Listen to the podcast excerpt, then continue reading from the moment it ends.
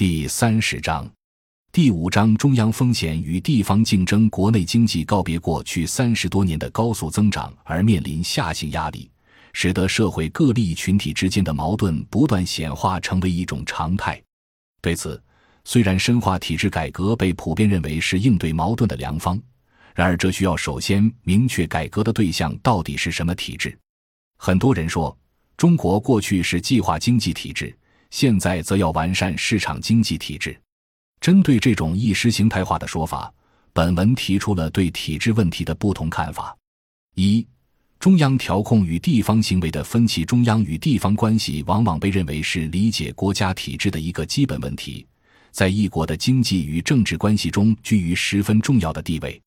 毛泽东在《论十大关系》中就已经将其列为中国的社会主义建设中需要正确处理的关系之一。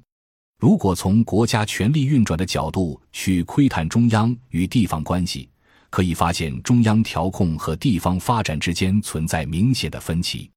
人民代表大会制度是我国的根本政治制度，全国人民代表大会与地方各级人民代表大会是我国的国家权力机关，各级人代会投票选举产生本级政府领导及其各部门领导。从而合理合法的导致各级政府服从本级人代会所形成的决议。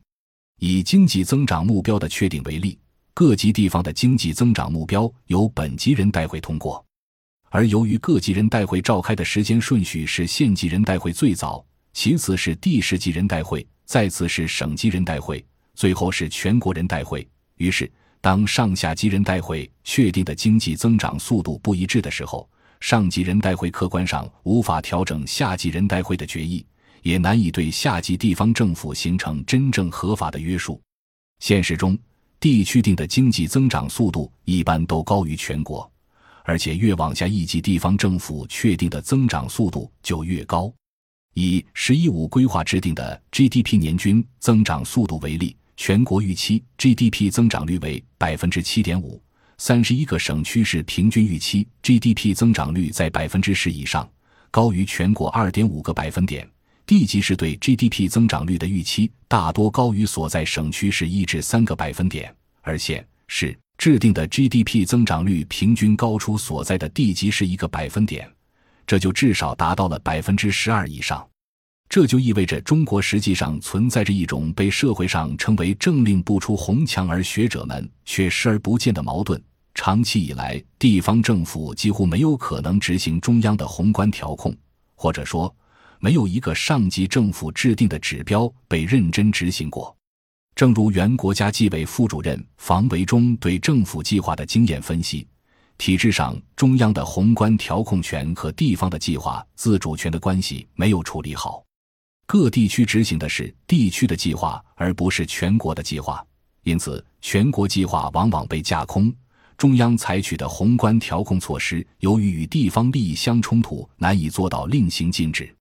而且近年来，中央与地方的利益冲突和政策博弈已经不断显化，而且愈演愈烈。甚至在保护耕地、调整房市、规范招商引资等一系列事关国家安全的重大问题上，